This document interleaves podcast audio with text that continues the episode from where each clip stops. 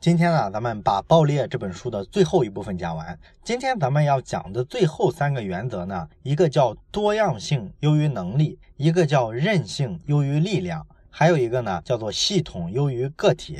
咱们一个一个来看，先看第一个，多样性优于能力。这一条未来社会的生存法则是个什么意思呢？其实跟这个类似的意思啊，咱们之前讲过。咱们在讲《穷查理宝典》那本书的时候，咱们当时说过，巴菲特的合伙人查理芒格，他呢特别推崇一种多元思维模型，就是说呢，你要掌握多个学科的核心思维，才能在一个特别复杂的市场环境里发现真相，找到好的投资机会。所以呢，查理芒格的意思呢，就是专不如多，多样性比专业能力更重要。这个呢是很有智慧的一个观察。其实现在好多好的科学研究呢也是这样的。那《爆裂》这本书里讲的多样性比能力更重要，其实说的也大概是这个意思。咱们看现在好多的科学研究啊，就能反映出多样性啊在科学研究上是怎么帮助你做突破的。你比如说，在科学史上有一个特别著名的例子，叫做精度奖的例子。就是说，在十八世纪的时候呢，英国的议会啊拿出来一万英镑当做奖金，奖励给能够提供一种方法的人。提供一个什么方法呢？就是他们想找到这个精度的精确测量的方法。咱们中学学过地理，不是都知道吗？咱们地球不是分经度跟纬度吗？那一开始提出这个经度纬度的理论的时候，要怎么把经度给测量出来呢？就需要一些科学方法。所以说呢，议会就想奖励一下能找到这个方法的科学家。哎，结果呢，各路科学家是各显神通，但是最终胜出的却不是一个科学家，而是一个钟表匠啊。他这个人呢，率先发现了准确的测量经线的方法，这是科学史上非常经典的一个例子。其实很多时候呢，科学问题啊，通常最终解决问题的经常是一个外行人，因为什么呢？外行人啊，他不容易受到局限。你如果是一个内行的专家，那么往往来说，你专业的东西可能会限制你的思维方向。人家那个没受过这个训练的，反而没有这个限制，人家思路可能打得更开，所以就更容易发现一些解决方案。基本就是这个道理。那这两年来说呢，科学史上类似的例子啊越来越多。你比如说，咱们都知道有一个著名的杂志叫做《自然》杂志，这个可以说是整个全世界自然科学领域的学术期刊里水平最高的几本杂志之一了。如果想在《自然》杂志上发一篇论文的话，这个难度大概是什么样呢？据说啊，咱们国内有的高校奖励他们学校的这些教授去《自然》杂志上发文章，发一篇奖励一百万啊！所以你可以通过这个奖金的数量，大概判断出来这事儿的概率有多低。但是呢，在二零一一年的时候，《自然》杂志上就发过一篇文章，这个文章研究的东西是什么呢？准确的描述一下，应该是这样的：那个研究人员呢，花了十多年时间，成功破解了类似艾滋病病毒的逆转录病毒所使用的蛋白酶结构啊，是这个主题。这个太高大上了，咱们也听不懂。反正就说个大概吧，就是这篇论文呢，是一个特别重要的议题，终于得到了攻克。而且呢，比较有意思的地方是什么呢？就是对这篇文章有贡献的团队有很多个，其中有一个特别有意思，是一个玩游戏的团队。你说一帮打电子游戏的人，他能对科学研究有什么贡献呢？哎，这篇文章还人家真就贡献了非常核心的部分。就是说呢，他这个实验呢，可能需要做一个蛋白质的折叠的这么一种实验。那这个实验呢，可能要求一些人啊，对，比如说图形识别啊特别有天赋，或者说空间推理能力也特别高啊，需要这些能力。而科学家呢，他虽然说对自己研究的领域啊特别擅长，但是他们在做这个蛋白质折叠的时候呢，发现呢自己就不是特别擅长，所以呢，他们就去找外援，找了这批玩游戏的人。给他们用编程写了一个小游戏，大概就是说把这些科学研究的任务啊，给它做成一个游戏的任务。然后这帮游戏高手呢，就在游戏里玩，然后呢，就顺手呢帮这些科学家解决了这个数据模型的问题，就成功的把这个模型给建出来了。于是这个科学研究呢，就得到了比较顺利的突破，写了一个论文出来。哎，大概就是这个意思。这个例子呢，就更明显了，对不对？他就是告诉你呢，你这个研究团队啊，要保持多样性有多重要。很多时候，我们甚至要找一些明显不是这个专业的人。那么还有一个例子，就是前些年的时候，有一家制药公司，他呢就把这个医学领域啊有很多难题遇到解决不了的，他就放到一个网站上，然后呢悬赏每个问题呢出一到四万元的奖金，让各行各业的高人啊想办法来解决这个问题。只要你的解决方案被验证确实可行之后，就会得到这个奖金。重赏之下必有勇夫嘛，很快各行各业的牛人都来解决这些问题。结果呢，这个困扰医学界非常多年的这些难题呢，有百分之八十五的都被解决了，这个解决率还是非常高的，对不对？那比较有意思的是，这个解决问题的过程中啊，得出的一些数据啊，你就发现非常有意思。你比如说，有多少人参与这事儿呢？全球超过两百多个国家和地区的四十万的专业人员或者是业余人员访问了这个网站，其中呢，有一半以上的人都在美国以外。也就是说呢，从人群的地理位置上看，其实这事儿保持了一个挺多样性的一个结果。而且更重要的是什么呢？有很多特别大的跨国的医药企业都解决不了的问题啊，经常性的是被什么人解决了呢？比如说有一个正在上大学一年级的电子工程系的学生。他根本就没学过医药化学，但是他可能给你解决了这种类型的例子呢，就特别多。而且所有的把这些问题成功解决的人啊，其中有百分之四十的人啊，他是没有一个特别高的学历的，通常在本科或者是本科以下。那解决问题最多的人是谁呢？是加拿大的一个杂务工，打杂的一个工人。所以呢，哈佛大学的商学院呢就特别看重这个案例，他们做了很多研究，并且呢，他们得出一个结论来，发现呢，越是外行的人呢，解决问题的可能性反而越高。这就是说，咱们讲的这个时代的生存法则。为什么说多样性比专业、比能力更重要？上面这几个例子就非常明显了，对不对？那你说为什么会出现多样性比能力、比专业性更重要呢？它背后有什么底层逻辑吗？其实有一个逻辑非常简单，你会发现呢，好多人啊，其实都提过这个概念，什么概念呢？就是技术也是在不断的进化的。那这句话的意思是说呢，技术和某一个物种是一模一样的，它是在不停的往前演化，在它演化成一个完全态之前，实际上没有人知道技术最终会是一个什么样子。咱们看现在所谓的稍微复杂一点的这种生命体，它一般采用的都是两性生殖的方式，对吧？那你说为什么要采用两性生殖的方式吗？两性生殖不是更费劲吗？人家单细胞生物自己就能繁衍，根本不需要找一个搭档，而你这个两性繁衍可不行，是吧？得有两个人合作，你这不是增加了你繁衍的难度吗？这个对你生存有什么帮助呢？为什么最终两性生殖的方式还成了主流呢？其实这个道理呢非常简单，因为两性生殖有一个好处啊，是单细胞动物的那种自我复制所没有的，那就是它能保持基因的多样性。因为咱们知道每一个个体它的基因都有很多，那么两个个体如果做一个两性生殖，它们相互交换基因的话，那会导致一个什么结果呢？出现更多不同搭配的可能性，对不对？那出现更多的这种可能性有什么好处呢？一旦说环境发生了一个大改变，可能呢绝大多数种类的这种组合都会死掉，但是总有那么一两种能活下来，这就是多样性带给你的一个优势。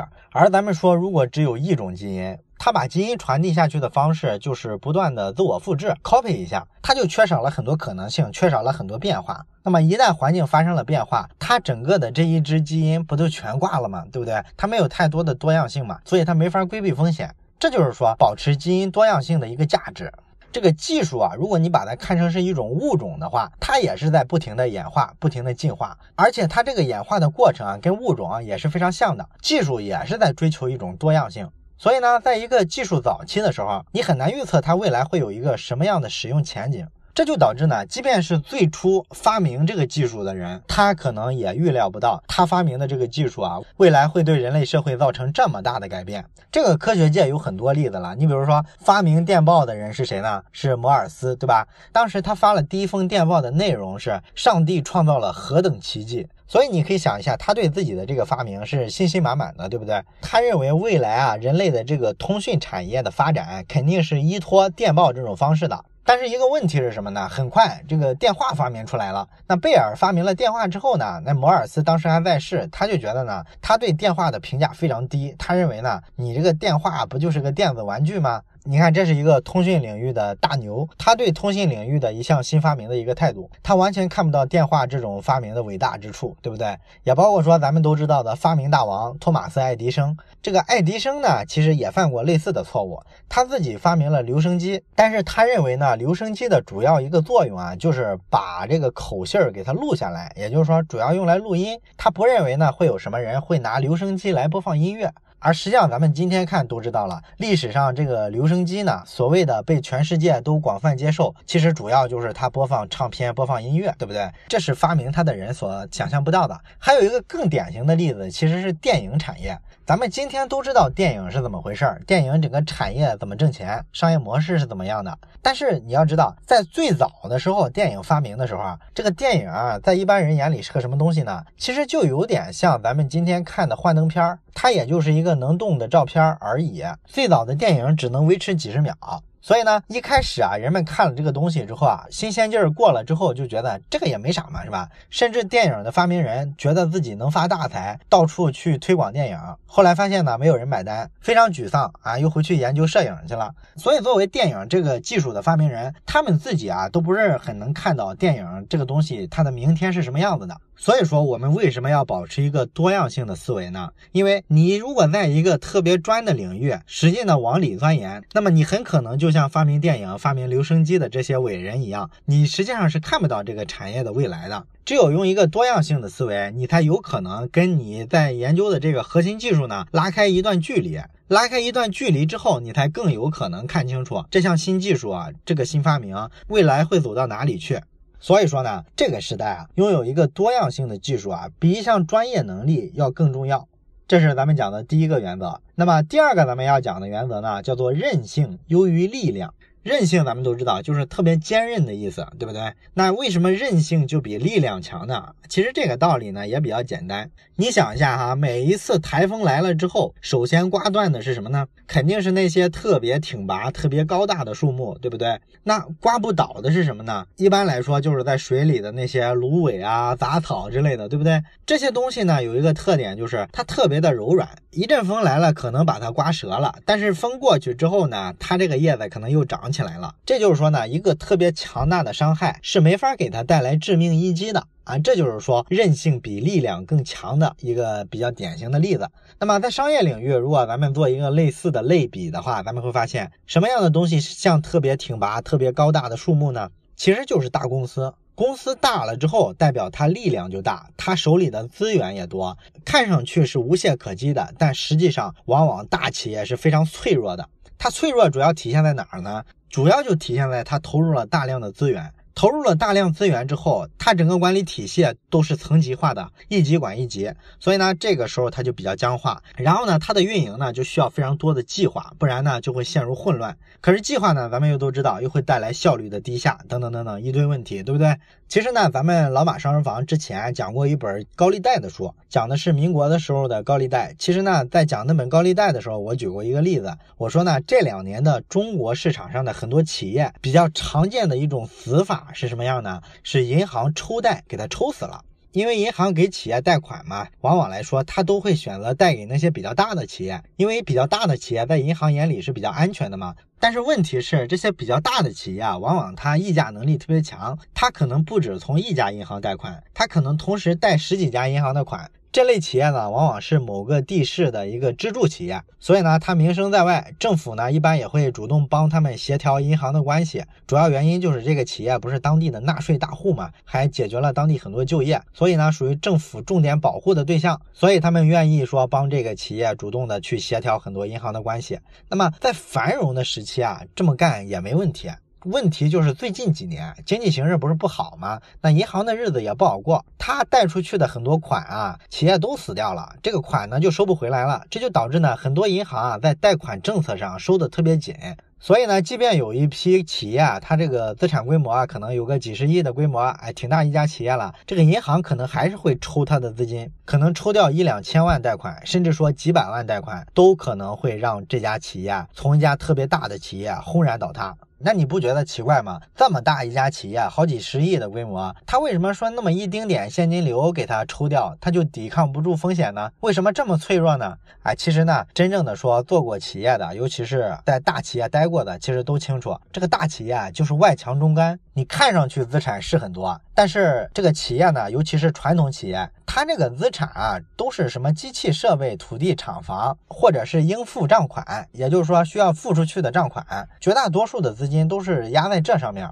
所以呢，一旦出点风吹草动啊，其实它很多资金啊是没法很快的变现的，它没法做到说把这个资金拆了东墙补西墙。所以呢，银行抽传统企业几百万现金，他可能就受不了，因为抽一部分现金引起连锁反应。比如说，他要延迟给工人支付工资，工人可能就会觉得，哎，这企业不大行了，这是要完啊，不行，坚决不同意。你要不给钱，我们就罢工。哎，一罢工呢，生产就停了，一停呢，他上下游产业链的那些供应商呀、供货商啊，你都供不上了。原先可以先发原材料再付钱的情况，现在都不允许了。哎，于是呢，这个企业就进了一个恶性循环。所以说，几百万的资金就可。可以让这家企业轰然倒塌，这就是跟你讲啊，说大企业它脆弱的一面是我们一般的做小企业可想象不到的。小企业为什么说它就不容易出这种状况呢？因为它韧性强啊。小企业是没有各种资源，但是它成本极低啊。有很多小广告公司三年不开张，开张吃三年。为什么能做到这样呢？因为他可能就注册资本十万块钱，公司里就两个人，那你说他有啥其他的开支吗？他这个办公场地都没必要非得有，对不对？所以你说他这种情况下，我没有业务不要紧，我就等，我耗上一年两年，有一笔业务啊，一下进来个几十万，我可不是开张吃三年吗？只要我能先保证活下去，那么我未来就有迎来转机的可能性。这个其实最典型的就是美国版的优酷啊，YouTube。这个网站呢，其实一开始的时候啊，是想做一个约会的网站，但是后来呢，他们发现不是特别成功，而且呢，他们发现做约会网站的时候呢，有些人传上来的视频呢，可能有比较好的播放量，哎，突然他们就想明白了，咱们是不是该调转方向去做一个视频网站？他们一商量呢，就把方向给调了。你想，这个对一家公司来说，是你的核心业务完全调了一个方向，对不对？跟原先那块基本没有关联了。这个转向对一家大企业来说，那成本可高了。这意味着他原有的业务人员要全部砍掉，然后新的方向上要重新招人。完了之后，重新去设计产品，重新去摸索市场规律。所以说，很少有大企业愿意这么干。但是 YouTube 这个视频网站它不一样，它就三个创始人，没有其他员工。而且这三个创始人呢，在这个 YouTube 啊转型成视频网站之前啊，有一个人呢就回学校了，他还上大学呢。所以实际上是这个公司的两个人完成了这个转型。这个过程里面，他没有什么商业计划书，也没有专利，也也没有外部资本的支持，没有这些支持，确实是缺了很多资源。但是确实在转型上也没有任何成本。对不对？你可以自由的变换业务嘛。你要是视频网站真不行，你可以再转成什么购物网站、什么论坛贴吧都可以转，对不对？理论上来说，只要你这几个人愿意折腾，随便转。所以说啊，这就是体现出来咱们这个时代的一个特点：大不是一个优势，真正的强在于韧性，活得更长，在这个时代可能是一种更高明的生存策略。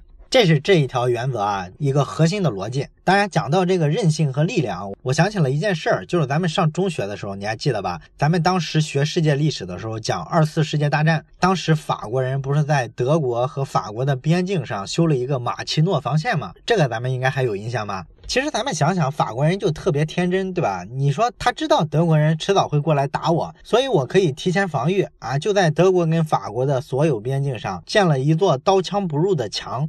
这个墙厉害吗？确实厉害。按今天的观点来看，是不是有力量？非常有力量。但问题是没什么用啊！人德国人直接从这个墙的旁边绕过去就得了呗。所以说这也是个非常明显的例子，对不对？你要保持韧性，保持灵活性，比追求什么绝对的力量、破坏力要大得多。爆裂这本书里还讲了一下，就是美国它是怎么把伊朗的这个核武器的研发的系统啊破坏掉的。咱们知道伊朗不是研究核武器，之前被美国啊、联合国啊各种制裁，所以伊朗啊他在做核研究的时候啊，为了确保安全呢，就把这个核电站啊里边所有的外网全给它断了，它是跟外部不联网的，所以呢这就阻断了说你美国想通过一些黑客技术啊，或者是找一些什么网络病毒给它过去破坏它的这种可能性，对不对？这个是特别安全的。可是呢，就跟马奇诺防线是一样的，如果人家绕过你这个防线呢？比如说，我买通一个你核电站内部的工作人员，我拿一 U 盘把病毒拷进你这个核电站的工作系统里，那你不就完了吗？这不就相当于在一个封闭的羊圈里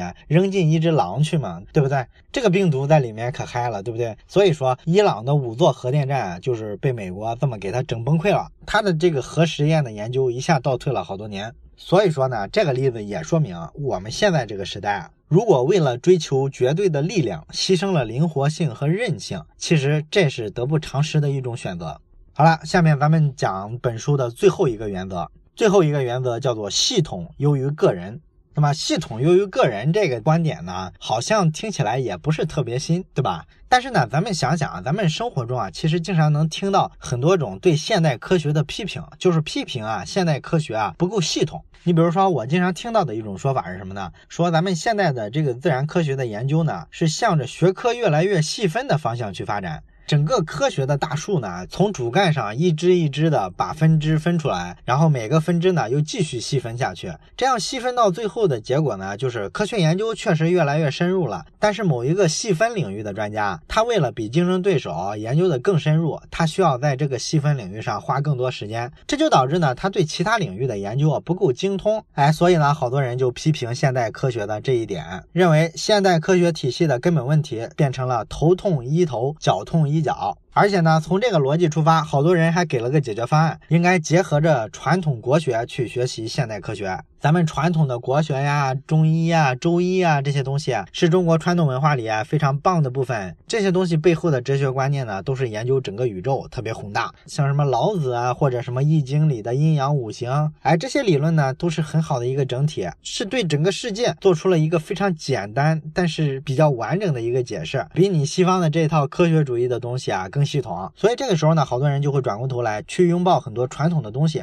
这是我接触的人群里啊比较常。见的一种思维模式。那么他说的这个问题对不对呢？科学是不是越来越细碎呢？首先我们要承认的一个现实是，确实在某些层面是存在这个问题的，对不对？学科呢确实是越来越往细分里去发展，但问题就在于呢，想解决这些细分学科之间关联度不高的问题，用什么传统文化、什么中医、易经，真的是个解决方案吗？啊，至少咱们会发现没有任何证据说明这事儿，对吧？而且，如果说咱们对这个科学研究近些年的新动向有一个基本认知的话，咱们会发现，科学上人家早就发现有这个问题，而且在最近几十年呢，科学上像什么混沌理论呐、什么复杂性系统啊这些领域的研究，其实越来越受到重视。现代科学的很多研究方法啊，都是跨界的，都是交叉的，其实早就在解决这个过于碎片化的问题了。你像这两年，咱们发现什么研究最热门呢？就是跨学科的研究，尤其是很多交叉学科，像咱们听到什么分子生物学，就是把化学跟生物做混合，对不对？类似这种交叉学科呢，这些年其实你会发现跟爆发一样往外出现。这其实就是说，科学在细分到一定程度之后，它自动的会相互之间增加它的连接，形成一个更系统的科学体系。这其实是科学的内核之一。科学的内核并不是研究越来越碎片化。而且最近这些年呢，咱们对人这个个体的研究啊，也有了很多突破。咱们现在再提起人来，很少说把每个个人作为一个个体来对待。咱们现在提起一个个人来，都会把它当成一个生态系统。因为咱们人其实就像一棵树一样，你想想，树它的生存模式其实就是从土壤里面吸取一些养分啊、水分呐，然后让自己生长变大。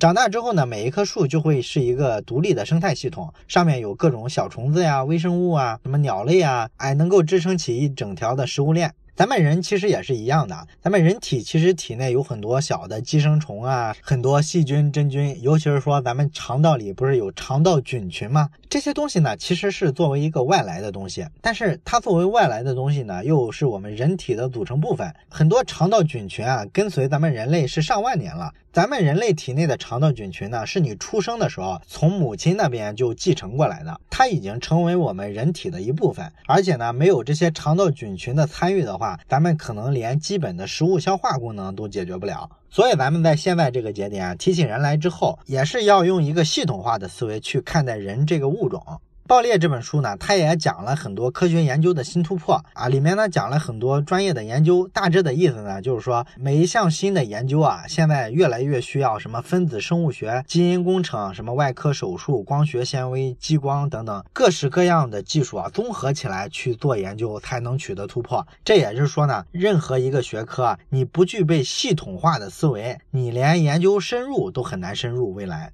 这就是说我们在未来要在一个新的行业、新的学。学科里要想取得一些研究上的突破，那么必须具备一个系统化的思维，能够运用更系统化的知识工具去把这个研究往前推进。哎，现在的科学研究已经到了这个地步。